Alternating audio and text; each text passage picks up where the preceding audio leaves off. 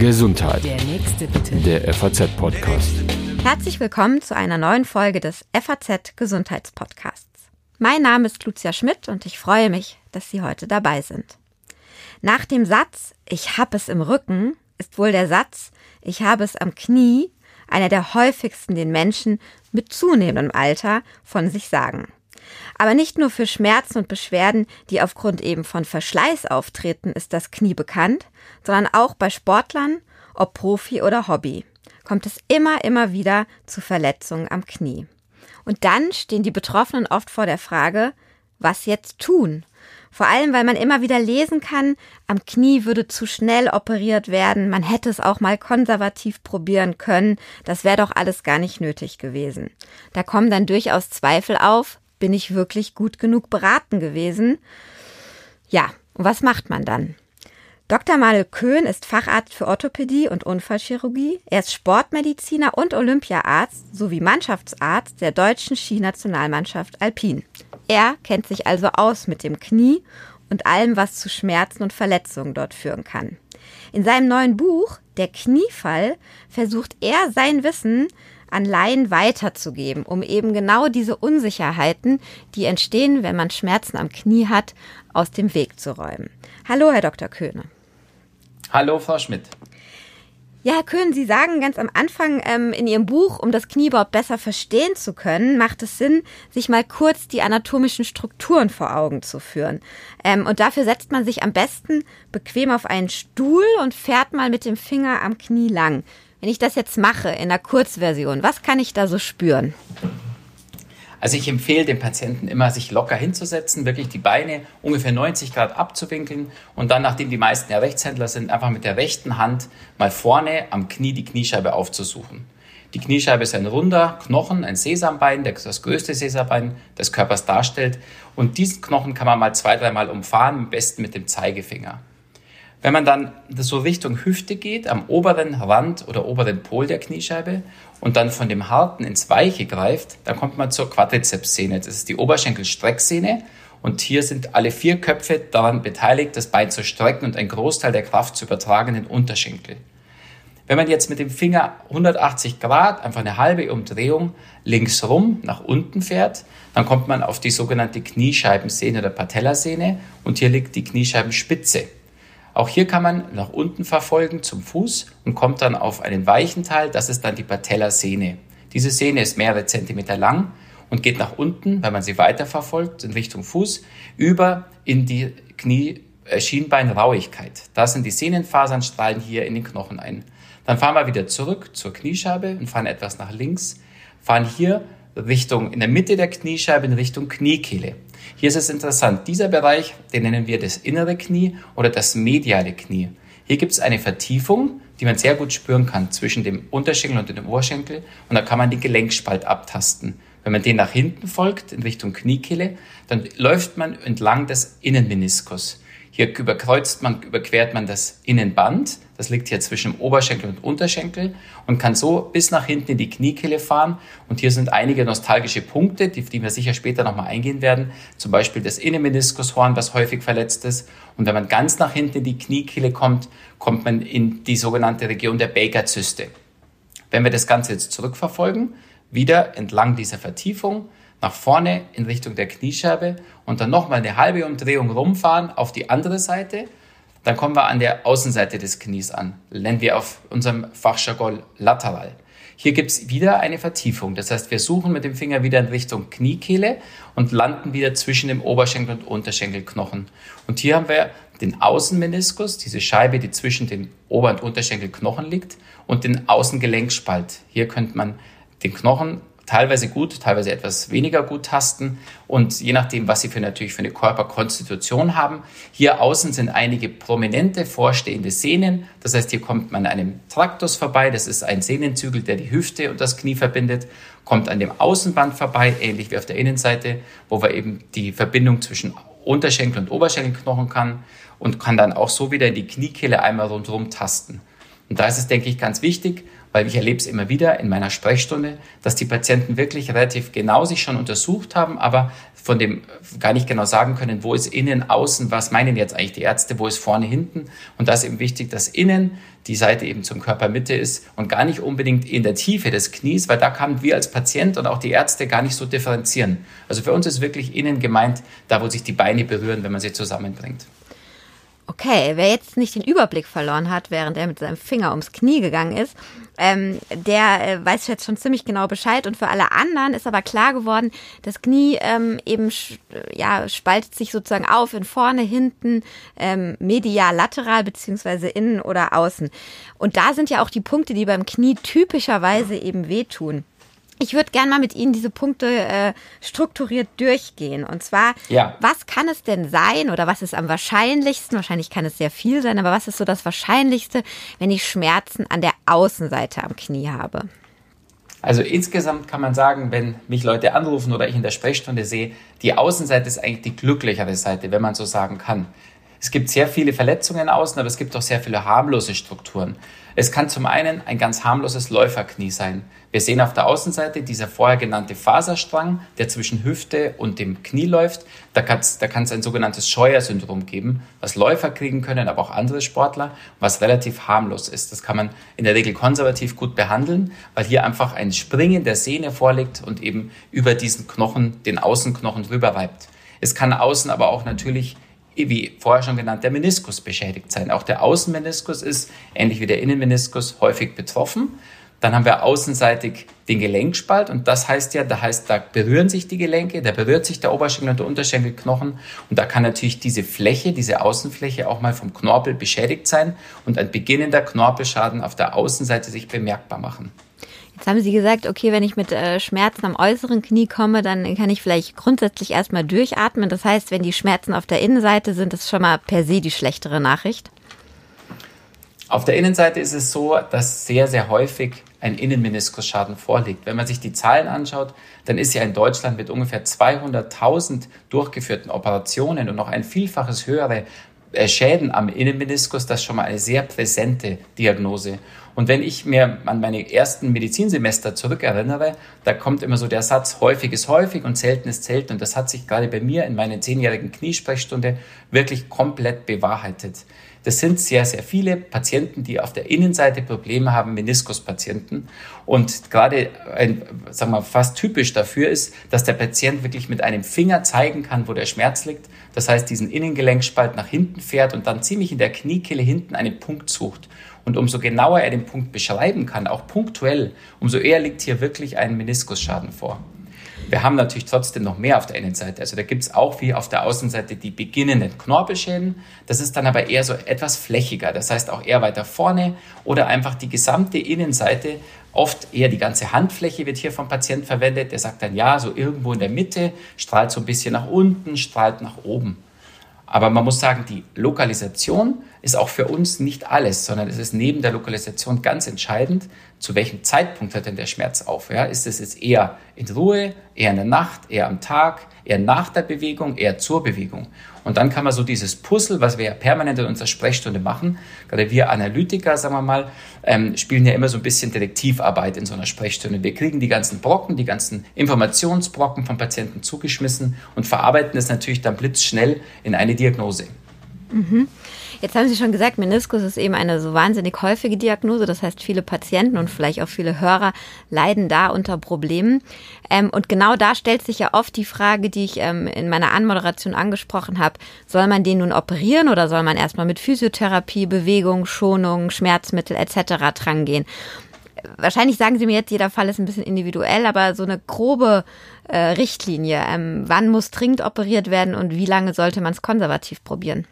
Der Meniskus ist ja ein sehr, sehr häufig verletztes Teil im Knie. Das ist ein sogenanntes Verschleißteil, nenne ich es immer. Das ist ein Knorpel, eine Knorpelscheibe, die ganz häufig mal einreißt. Hier muss man auf jeden Fall als allererstes mal schauen, wo ist der Riss, wie schwer ist der Riss und hat der Patient durch den Schaden überhaupt Einschränkungen. Es gibt einen Großteil der Patienten, die wirklich mit einem kleinen Meniskusriss schon über Jahre leben und gar keine wirkliche Operation benötigen. Das heißt, das erste ist die Analyse, die klinische Untersuchung, natürlich die genaue Anamnese, das heißt die Patientenführung, die Patientenuntersuchung Und dann natürlich die Bildgebung, das heißt, hier sehen wir im Kernspind, wo die Verletzung ist. Und ich bei mir fängt jede Behandlung des Meniskus an mit einer konservativen Therapie. Das heißt, erstmal fangen wir an mit Schonung, mit Hochlegen, mit vielleicht entzündungshemmenden Medikamenten, mit einer sanften Physiotherapie und schauen erstmal, wie verhält sich denn das Gelenk in den folgenden Tagen. Leider muss man jetzt hier sagen, dass ganz groß, ein großer Anteil der Patienten mit so einem Meniskus ist, gerade wenn es ein komplexeres ist, dass das wirklich in die Tiefe reingerissen ist, nicht sehr lange mit dieser konservativen Therapie glücklich wird. Die Studien haben gezeigt, und das ist auch hier ganz wichtig, dass man das auch wissenschaftlich unterlegt und nicht nur unser Gefühl eines viel operativen Arztes ist, dass der Meniskusschaden doch innerhalb des ersten Jahres oder zweiten Jahres dann operativ versorgt werden muss, weil die Probleme einfach immer wieder kommen. Durch die Erstmaßnahmen kann ich die Akutreaktion, die Entzündung, die aufgetreten ist, fast vollständig wieder zurückbringen. Aber die Mechanik und die Ursache des Schadens kann ich natürlich nicht vollendend so behandeln. Und wenn jetzt ein Patient immer wieder neue Momente hat, dass er bei Drehungen, bei Beugungen diese Schmerzen hat und eine wirklich Einschränkung in, sein, in seiner Lebensqualität hat, das heißt Leidensdruck im Alltag oder in der ähm, Freizeit, beim Skifahren oder beim Sport, dann macht es schon oftmals Sinn, hier eine Operation vorzunehmen. Es gibt heute moderne, ganz moderne Techniken.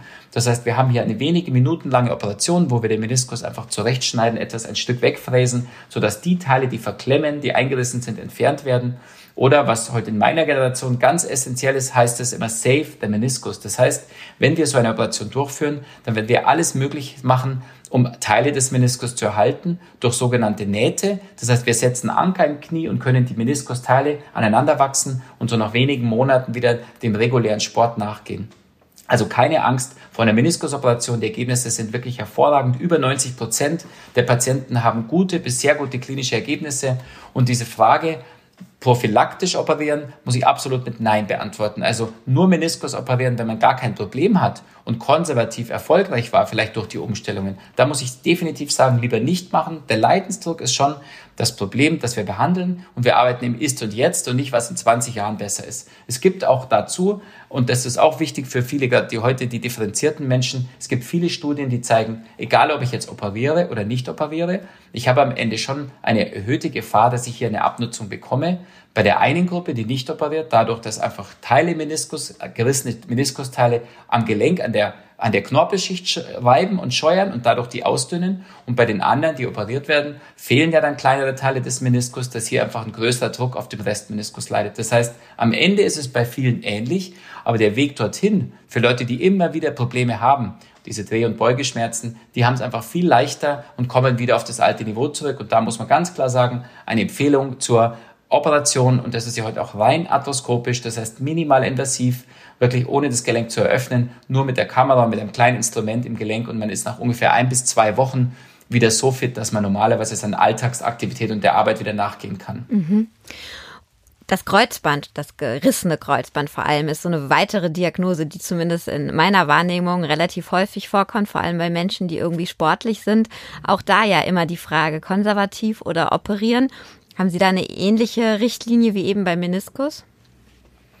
Also beim Kreuzband ist es wieder etwas anders. Der Meniskus, der ist jetzt, das ist kein Funktionsteil insofern, dass es uns eigentlich nur den Schmerz macht und nicht wirklich gebraucht wird wie das Kreuzband für die Stabilität. Das Kreuzband ist für Sportler, die große Ambitionen haben und die wirklich Patienten, die im Alltag instabiles Gefühl haben, essentiell wichtig. Zum einen natürlich, dass sie wirklich nicht stürzen, nicht hinfallen, dass sie nicht permanent dieses typische, nennen es Giving Way haben, wenn das Knie ihnen nicht gehört und einfach wegklappt. Und zum anderen natürlich zur Vorsorge für die Stabilität, dass nicht die Knorpel übermäßig beansprucht werden. Es gibt beim Kreuzband drei Möglichkeiten, die Behandlung. Wenn es gerissen ist, muss man mal erstmal sagen, es heilt nicht zusammen. Ganz, ganz wenige Formen, das sind die sogenannten Überdehnungen des Kreuzbandes, die kann man, die heilen wirklich so aus, dass es das alte Band noch gibt. Alle anderen sind kaputt und dann kann man sich zum einen überlegen, ich versuche es konservativ, das heißt mit Muskelkraft. Ich versuche den Körper so zu stärken, dass ich Teile der Funktion, der fehlenden Funktion ausgleichen kann. Und zum anderen sind es die Operationen. Da kann ich einerseits versuchen, das Band zu erhalten, wie gerade in den letzten Jahren wieder etwas moderner wird, dass man die Kreuzbandreste, die noch da sind, wieder festmacht und wieder zusammenbringt. Und die häufigste, sicherlich 80 Prozent der Patienten in Deutschland, auch meiner Patienten, wenn sie operiert werden müssen, kriegen eine sogenannte Ersatzplastik. Das heißt, da wird dann aus einem Sehne, einer körpereigenen Sehne, zum Beispiel aus der Oberschenkelrückseite, die sogenannte Beugesehne, oder aus der Vorderseite, die sogenannte Quadrizepssehne, wird dann dieses Band ersetzt. Das wird dann an die alte Position eingesetzt durch eine kleine Arthroskopie. Das heißt, hier wird mit Schlüsselloch chirurgisch gearbeitet, wirklich ganz kleine Schnitte, relativ kurze Operationszeit, in der Regel so 30 bis 45 Minuten, wird in dieses Band an den alten Platz gesetzt und kann dann so einheilen, dass es weitestgehend die alte Kniefunktion erfüllt und somit da keine Folgeschäden in dem Maße zu erwarten sind und eben das Wichtigste, der Patient fast immer wieder zurückkehren kann auf das alte Aktivitätsniveau. Das hängt leider nicht nur von uns ab, muss man hier sagen, an diesem Punkt, dass wir, wir können ungefähr 50 Prozent der Arbeit leisten für den späteren Erfolg, dass der Patient zurückkehrt auf die Piste oder auf seinen Sportplatz. Die zweiten 50 Prozent müssen immer vom Patient selber getragen werden und da ist es essentiell wichtig, dass er eine saubere und intensive, gut betreute Rehabilitation durchführt, das muss jetzt gar nicht unbedingt stationär sein, das reicht ambulant, zwei bis dreimal in der Woche zur Physiotherapie. Aber hier muss verschiedene Phasen, die wir auch aufzeigen in unseren äh, Merkblättern, die der Patient mitbekommt, müssen durchlaufen werden. Beweglichkeitstraining, dann später mal wieder Muskeltraining, äh, die Propriozeption, das heißt, das ganze Gefühl muss wiederhergestellt werden im Knie. Und so ist man in der Regel so nach sechs bis neun Monaten wieder am Sport zurück und nach einem Jahr wieder auf dem Ausgangsniveau, wenn alles gut geht. Jetzt haben Sie gesagt, der Patient muss auch teilweise selbst ein bisschen was dazu beitragen. Sie haben auch immer bei all den Verletzungen, die Sie im Buch beschreiben oder den Beschwerden, die Sie im Buch beschreiben, sogenannte SOS-Maßnahmen genannt. Also das heißt, ähm, ja. wenn ich das spüre, dann kann oder sollte ich das auf jeden Fall tun. Ähm, da können wir jetzt auch nicht alle durchgehen, aber vielleicht mal ein sehr ähm, eindrucksvolles Beispiel, wo Sie sagen, da ist das super anschaulich, warum ich das eben machen sollte und das nicht. Fällt Ihnen da eins ein? Also es, ich sage mal alle Verletzungen. Sie können immer sagen, wenn was kaputt geht, vorher noch gesund war, Sie gehen morgens aus dem Haus und rutschen blöd aus am Weg zur Arbeit oder wo auch immer und es reißt Ihnen ein Innenband oder ein vorderes Kreuzband oder ein Meniskus, dann kommt es natürlich sofort zu einer akuten Entzündungsreaktion im Knie. Und diese Entzündungsreaktion ist auch der Schmerz, den Sie spüren, weil die Struktur selber merken Sie meistens gar nicht. Da hilft es auf jeden Fall mal immer per se das Bein sofort zu schonen, wirklich jegliche weitere Belastungen wie Laufen oder Gehen zu unterbinden, sofern es halt möglich ist, sich den schnellstmöglichen Zeitpunkt suchen, dass sie das Bein hochlegen können, immer sofort kühlen, gilt wirklich 100% bei allen Verletzungen. Wärme ist in dem Fall immer kontraproduktiv und dann am besten sogar noch bandagieren weil das Bein wird immer anschwellen. Je nach Schwere natürlich, wie viel kaputt geht, führt es sofort zu einer Schwellung. Der Körper, das geht relativ schnell, in Minuten bis wenigen Stunden kommt es zu einer Schwellung und das können Sie weitestgehend verhindern, indem Sie sofort das Bein bandagieren. Okay. Diese SOS-Maßnahmen gelten für alle Sportler, für alle älteren Patienten, die sich irgendwie akut verletzen. Und dann gibt es sicherlich, sagen wir mal, so chronische Fälle, das ist ähnlich, dass das Patientenknie vielleicht schon länger wehtut, aber das gibt eine sogenannte Aktivierung. Das heißt, ein Patient, der vielleicht schon seit Jahren das Knie spürt, der merkt nach dem Wandern, dass das Knie massiv wehtut, anschwillt über Nacht und da gilt es eigentlich genau gleich. Das ist eine Aktivierung eines chronischen Prozesses. Der muss auch erstmal das beruhigen. Sie können sich vorstellen, wie ein Feuer, was dann angegangen ist im Knie. Sie müssen das Feuer löschen. Und da gibt es eine ganze Reihe Maßnahmen, eben zusätzlich oftmals leider auch erforderlich dann medikamentöser Art, weil es vielleicht nicht gelingt mit den reinen mechanischen Auflagen von Eis oder von, von Topfen, dass man einfach das Wasser rausbringt, die Entzündungsprozesse stoppt im Knie. Aber ich denke, hier ist wirklich sehr stark zu unterscheiden, wie schnell das auch zurückgeht und wie stark das ausgeprägt ist, dass fast immer bei neu aufgetretenen natürlich Entzündungen und Schwellungen in so einem Gelenk schon mal der Doktor aufgesucht werden muss und dann im Zweifel auch geschaut werden muss, was hat jetzt die Entzündung ausgelöst. Okay. Auf eine, ähm, ein Phänomen im Knie würde ich gerne noch eingehen, was auch viele Menschen kennen. Was ist denn los, wenn es im Knie knackt? Da gibt es ganz unterschiedliche Aussagen. Ich habe gelesen, das ist eigentlich gar kein Problem. Da muss ich nur ganz schnell wieder was einrenken. Das hat man immer. Ich habe aber auch schon gehört, oh je, das ist kein gutes Zeichen. Wie sehen Sie das? Also ich verfolge das natürlich auch ganz argwöhnisch, weil ganz viele Patienten, wie Sie sagen, damit kommen. In der Regel sind es jüngere Patienten. In der Regel ist es harmlos. Das kann ich schon mal vorneweg sagen. In der Regel, wenn das ohne Schmerz auftritt, ist es wirklich, wie Sie sagen, einfach eine Fehlfunktion die Theorie, die am aktuell am meisten Zustimmung findet in der Wissenschaft auch, ist einfach, dass die Balance im Knie nicht mehr stimmt. Fast immer ist es das vordere Knie, was hier betroffen ist. Und da gibt es ja die Kniescheibe, die wir vorher schon mal kurz auch angesprochen haben, die läuft in einer sogenannten Gleitrinne. Und die Kniescheibe, die läuft da gar nicht ganz gerade durch, sondern läuft so S-förmig durch dieses Gleitlager und die wird permanent kontrolliert, links und rechts, dass sie sich nicht verläuft durch die Muskulatur. Und wenn es hier eine Fehlanlage gibt, dass vielleicht irgendwo ein Zug bisschen stärker ausgeprägt ist oder auch eine anatomische Normvarianten, dass die, die Rinne nicht ganz glatt ist oder dass die Rinne vielleicht nicht so ansteigt wie sonst, dann kann es schnell mal zum, zum Knacken kommen. Fast immer kann der Patient es ignorieren wenn es jetzt allerdings mit Schmerz verbunden ist, dann empfehle ich immer, hier wirklich den Arzt aufzusuchen und eine Analyse zu machen. Dann können auch mal Knorpelschäden dahinter stecken oder andere schlimmere Sachen. Aber ein reines Knacken, das kann auch genauso wieder weggehen. Ich empfehle dann in der Regel nicht das, nicht das sofortige Einrenken, das kann auch mal helfen, aber oftmals einfach ein bisschen vielleicht das Training umzustellen oder vielleicht mal ein bisschen überhaupt zu trainieren. Oftmals kommt es auch daher, dass die Leute einfach vielleicht durch den stressigen Alltag zu wenig machen.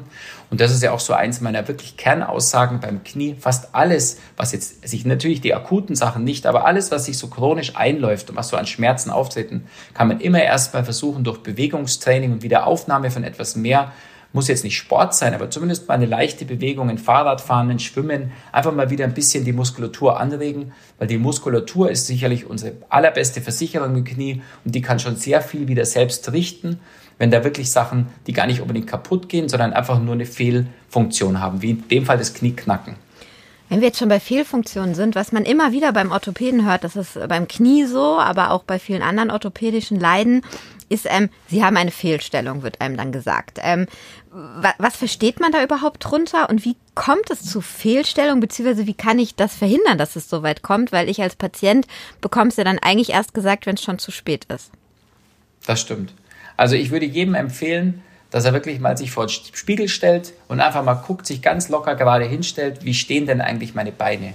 Hier muss man aufpassen natürlich. Ich als Arzt, das darf das wahrscheinlich sagen, dass man seinen vielleicht Nahestehenden nicht zu nahe tritt mit der X-Beine oder O-Beine. Das fällt mir mal auf in der Sprechstunde. Ist unheimlich lustig, dass die Leute da sehr sensibel reagieren. Aber da liegt relativ viel von den späteren Schäden begraben. Das heißt, habe ich ein ganz gerades Bein, kann ich schon mal durchatmen, habe ich Glück gehabt, das hat die Mutter Natur uns so gegeben. Die meisten Patienten haben eher O-Beine oder eher X-Beine. Und Sie können sich vorstellen, wenn ich immer schon ein O-Bein habe, dass natürlich dann die Innenseite meines Gelenks unüberdurchschnittlich mehr beansprucht wird und hier natürlich schnell mal Überlastungsschäden, Meniskusschäden, aber auch Knorpelschäden entstehen können.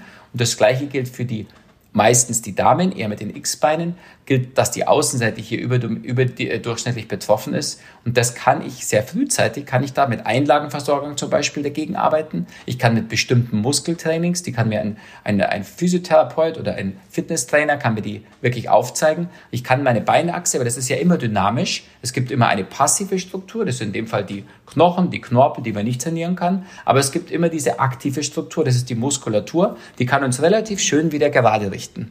Mhm. Okay, also das heißt, ähm, da lohnt es sich wirklich mal, sich erstmal selbst anzugucken und vielleicht sieht man schon irgendwelche krummen äh, Verhaltensweisen bei einem. Was, ähm, sage ich mal, vielleicht eine bisschen ernstere Erkrankung ist als äh, eine einfache Fehlstellung, wenn ich das mal so sagen darf, ist die Arthrose. Ähm, der widmen Sie ganz viel Platz in Ihrem Buch. Und ein Kapitel, das fand ich besonders spannend, dreht sich darum, was man essen sollte, wenn man an Arthrose leidet, um eben der Arthrose entgegenzuwirken oder sie nicht zu verschlimmern. Ähm, können Sie mal verraten, was sind denn ähm, gute Nährstoffe, gute Nahrungsmittel, die man als Arthrose-Patient zu sich nehmen sollte?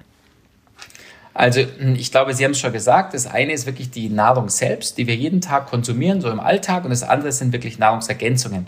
Ich würde mal anfangen mit der normalen Nahrung. Und zwar ist es hier so, dass alle entzündungshemmenden Stoffe, und die sind in sehr vielen Nahrungen enthalten, hier absolut geeignet sind. Ganz vorne nehme ich hier einfach mal das Vitamin C, das Vitamin E und die Carotinoide. Das heißt, das ist wirklich, das sind Stoffe, die sind in ganz vielen Lebensmitteln enthalten das Vitamin C zum Beispiel haben wir in den ganzen Zitrusfrüchten enthalten. Das heißt, da sämtliche Beerenarten, sämtliche Zitronen und Orangen. Das haben wir aber auch im Grünkohl, im Brokkoli, im Spargel enthalten. Das Vitamin E haben wir in verschiedenen Ölsorten wie Sojaöl, Sesamöl, Walnussöl, aber auch in Walnüssen oder Erdnüssen. Und die Carotinoide, zum Beispiel in Paprika, in Aprikose, in Wassermelone. Und diese, diese Vitamine, die helfen eben sehr, die Entzündung in Schach zu halten. Mhm. Dazu kommen noch die Spurenelemente, die sind auch sehr wichtig. Das ist das Zink und das Selen. Und das kennen auch viele Leute aus der Erkältungstherapie, dass die eben auch dafür sorgen, dass Entzündungen kontrolliert ablaufen oder vielleicht sogar etwas abgemildert werden können. Und das Zink ist zum Beispiel in Haferflocken, in Erdnüssen, in Sonnenblumenkernen, in Käse, aber auch in Schweineleber. Und das Selen zum Beispiel finden Sie auch in vielen Nüssen, in Vollkornprodukten, in Rindfleisch, in Paranüssen, in Kokosnüssen. Und so haben sie schon aus der Nahrung ganz vieles, was sie eigentlich für das Knie Gutes tun können. Ich denke, das passt sowieso in so ein gesundes äh, Konzept für viele Patienten, die sich ja auch nicht nur über die Knie kümmern, sondern einfach insgesamt auch sich gesund und ausgewogen ernähren wollen. Und was kann ich noch machen? Ähm, ist ja auch immer eine Frage bei Arthrose, bewegen oder schon. Ich glaube, mittlerweile ist die Devise bitte bewegen. Sie war aber lange auch schon. Was ist da der Stand? Dass aktuell der Stand eigentlich eher, ich nenne es mal den sogenannten, ich wollte noch vier, vier Effekte, kann ich Ihnen hier zu sagen. Also es ist sicherlich der Popeye-Effekt hier der, der wichtigste. Ich sage Ihnen Popeye-Effekt deswegen, weil die Muskulatur, das war ja schon vorher mal Thema unseres Gesprächs, wir brauchen Bewegung. Wir dürfen nicht überlasten, zu viel Bewegung schadet dem Knie natürlich, aber wir brauchen eine regelmäßige Bewegung, bestenfalls immer auch ähnliche Abläufe, vielleicht das Fahrrad, das Schwimmen und wir sollten hier nicht zu viel Wechsel haben. Das heißt, ein paar Wochen nichts tun und dann das wieder reinholen mit zu viel Bewegung. Also die Konstanz macht es hier, die Auswahl der Bewegung und da haben sie schon mal sehr viel geschafft. Außerdem natürlich die Gewichtskontrolle, sage ich mal, ich nenne es mal als Care-Effekt, dass wir wirklich sagen, wir schauen einfach immer, dass wir nicht zu viel Druck von außen auf unser Knie draufbringen. Den Mach dich gerade Effekt hatten Sie vorher schon mit der Beinachse und dann den Gleiteffekt. Ich sage mal, ganz wichtig ist schon, dass man in so einem Gelenk durch verschiedene Präparate, die man auch ins Gelenk einspritzen kann, sehr schön eben die Kräfte, die Reibewerte reduzieren kann und dann das Gleiten verbessern kann. Und dadurch kann man wirklich auch sehr schön die Arthrose zumindest, Sie können sie ja nie aufhalten. Sie können sie aber zumindest in ihrem Schweregrad vielleicht voranschreiten, etwas reduzieren. Mhm. Jetzt habe ich noch zwei Fragen an Sie. Die vorletzte ist, ähm, die hat nicht direkt was mit dem Buch zu tun, ist aber so in, einem, in einer Umfrage, die jetzt nicht unbedingt ähm, repräsentativ ist in meinem Umfeld, kam raus, dass es irgendwie besonders schwierig ist, bei Orthopäden schnelle Termine zu bekommen. So zumindest irgendwie der Eindruck. Ähm, ist das auch Ihrer? Natürlich vermutlich nicht bei Ihnen, aber insgesamt. Und woran liegt das und wie lässt sich das vielleicht ändern? Also ich glaube, ein ganz großer Schritt ist ja schon vom Gesundheitsminister letztes Jahr auf den Weg gebracht worden. Da gibt es jetzt das neue Terminservice- und Versorgungsgesetz. Das heißt, dass die Arztpraxen wirklich etwas mehr Sprechstunden zur Verfügung stellen und auch die sogenannten offenen Sprechstunden bereithalten für Patienten, die wirklich dann spontan kommen können. Insgesamt ist es sicher so, es ist einfach die Fachärzte, orthopädisch oder auch viele andere, die operativ tätig sind, verbringen natürlich stundenlang im Operationssaal. Und da gehören sie natürlich auch hin, weil sie da einen guten Job machen. Und so ist es teilweise für uns hat der Tag auch nur 24 Stunden. Und wir haben natürlich dann ein bisschen Probleme, die ganzen Patienten auch noch unterzukriegen. Das heißt, wenn Sie als Hausarzt vielleicht den ganzen Tag oder als, als Internist den ganzen Tag wirklich sich um die Patientenversorgung kümmern können, dann haben wir natürlich bei uns meistens zwei Drittel des Tages sind wir im OP-Saal. Also ich glaube schon, dass da das einfach die Ursache ist. Aber trotzdem wird es gelingen und muss es gelingen natürlich, dass wir Notfallpatienten, Schmerzpatienten immer irgendwie unterbringen. Und ich, ich sehe hier schon sehr große Unterschiede, wie Sie auch sagen, in Ihrem Umfeld. Ich, ich merke schon, in der Stadt ist es deutlich einfacher, an Orthopädentermine ranzukommen, als vielleicht in den ländlichen Regionen, weil natürlich hier schon sehr viele Zentren sich ansiedeln in den Großstädten. Und ich denke mal, das ist schon überwiegend ein Problem auch der Peripherie. Das heißt, umso kleiner die Städte werden, umso schwieriger ist es da wirklich auch einen, einen wirklich guten Facharzt zu kriegen. Mhm. So, und damit ich den erst überhaupt nicht brauche, jetzt haben wir immer über schon Beschwerden am Knie gesprochen. Es gibt ja Gott sei Dank auch eine Menge Menschen, die kein Problem mit ihren Knien haben. Ähm, was kann ich dem Knie Gutes tun, damit es möglichst ähm, in einem ganz normalen Alltag, in einem ganz normalen Leben fit bleibt? Das ist tatsächlich dieser, diese regelmäßige Bewegung sozusagen das Zauberwort oder die Zauberformel. Ja, ich glaube, Sie müssen hier auch wieder unterscheiden, auch wie eigentlich immer bei, bei mir in der Sprechstunde, die 50 Prozent verletzt und die 50 Prozent chronische Patienten, die einfach Arthrose kriegen, das nicht aufzuhalten ist. Nehmen wir mal die erste Gruppe, das heißt, all die, da richte ich schon ein bisschen mein Appell auch an die Vernunft und an die Kontrolle und an, an einfach die Selbstüberschätzung. Es gibt sehr, sehr viele Patienten, gerade Kreuzbandrisspatienten, Meniskusrisspatienten, die kommen einfach aus einer sehr unguten, unglücklichen Situation heraus. Sagen wir mal, der 35-jährige Familienpapa, der mit seinem fünfjährigen Sohn ins Trampolin steigt und einfach unaufgewärmt noch nie in so einem Trampolin war und springt dann drei, vier Mal hoch und dann habe ich schon Kreuzbandriss. Oder einfach der Skipiste vollkommen unaufgewärmt, die Patienten, die dann übergewichtig, vielleicht untrainiert auf die Piste gehen und einfach den schnellsten Ski nehmen und Vollgas die Piste runterfahren. Ich sage mal, da haben wir schon einen Großteil selbst verschuldet. Aber das ist die erste Gruppe. Da müssen wir einfach appellieren, vernünftig, aufgewärmt, ein bisschen dran denken, dass der Körper schon auch sensibel ist und dass die Strukturen nicht einfach immer so funktionieren. Da muss man pflegen, da muss man dranbleiben, da muss er so ein bisschen antizipieren, was könnte jetzt gleich hier passieren. Aber sie kriegen es natürlich nie 100% gebannt. Ich sage mal, das ist wie beim Motorradfahren. Sie können durch vernünftiges Verhalten sicherlich einen Teil der Verletzungen und der Unfälle verhindern, aber nie alle. Und die ganzen anderen Patienten, die wissen, dass sie ein Knieproblem haben und vielleicht schon in jungen Jahren oder im mittleren Lebensalter die Diagnose Arthrose bekommen, die müssen sich wirklich einfach mal einen Ruck geben, müssen sagen, so, das ist jetzt das eine, ich weiß, dass ich Arthrose habe, aber ich kann was tun. Und das stimmt hundertprozentig. Und dann müssen Sie sich die Möglichkeiten einfach mal vergegenwärtigen. Und das erste Wichtigste ist, dass die überhaupt was tun. Das Schlimmste ist, wenn Sie sich nichts mehr tun und sagen, so, jetzt ist vorbei, jetzt habe ich die Arthrose und jetzt muss ich sicher bald operiert werden, sondern Sie können über Jahre oder Jahrzehnte mit Arthrose leben und das relativ gut ich würde sagen, sogar beschwerdefrei. Sie müssen sich vielleicht ihr Limit setzen, Sie müssen sich vielleicht kennenlernen, Sie müssen vielleicht Sachen vermeiden und weglassen, aber Sie müssen dranbleiben, Sie müssen immer die Muskulatur im Auge haben, Sie müssen Ihr Gewicht kontrollieren, Sie müssen alles aufsaugen, was eine Ernährung tun können. Es gibt auch Nahrungsergänzungen wie wirklich Knorpeltabletten, es gibt Möglichkeiten der Spritzenkuren. Da müssen Sie sich einfach genau immer ein bisschen auf, am Ball bleiben und Ihren Orthopäden befragen. Und so kann er sehr viel tun, bis Sie wirklich ganz am Ende dann so eine schwere Arthrose haben, dass Sie kaum mehr laufen können und dann vielleicht ein künstliches Kniegelenk benötigen. Das sind aber oft wirklich Jahrzehnte, die vergehen, bis Sie wirklich da auf dem OP-Tisch landen. Lieber Herr Köhne, vielen Dank für das Gespräch und äh, all die Informationen und Einblicke in unser Knie. Wer weiter Interesse hat an dieser anatomischen Struktur, dem empfehle ich das Buch Der Kniefall. Es ist bei Edelbooks erschienen und kostet 17,95 Euro. Ja, Ihnen, liebe Hörer, vielen Dank für Ihr Interesse. Wenn Ihnen der Podcast gefallen hat, ähm, freue ich mich, wenn Sie auch beim nächsten Mal wieder dabei sind und uns vielleicht sogar abonnieren. Bis dahin, alles Gute. Gesundheit. Der nächste bitte. Der FAZ-Podcast.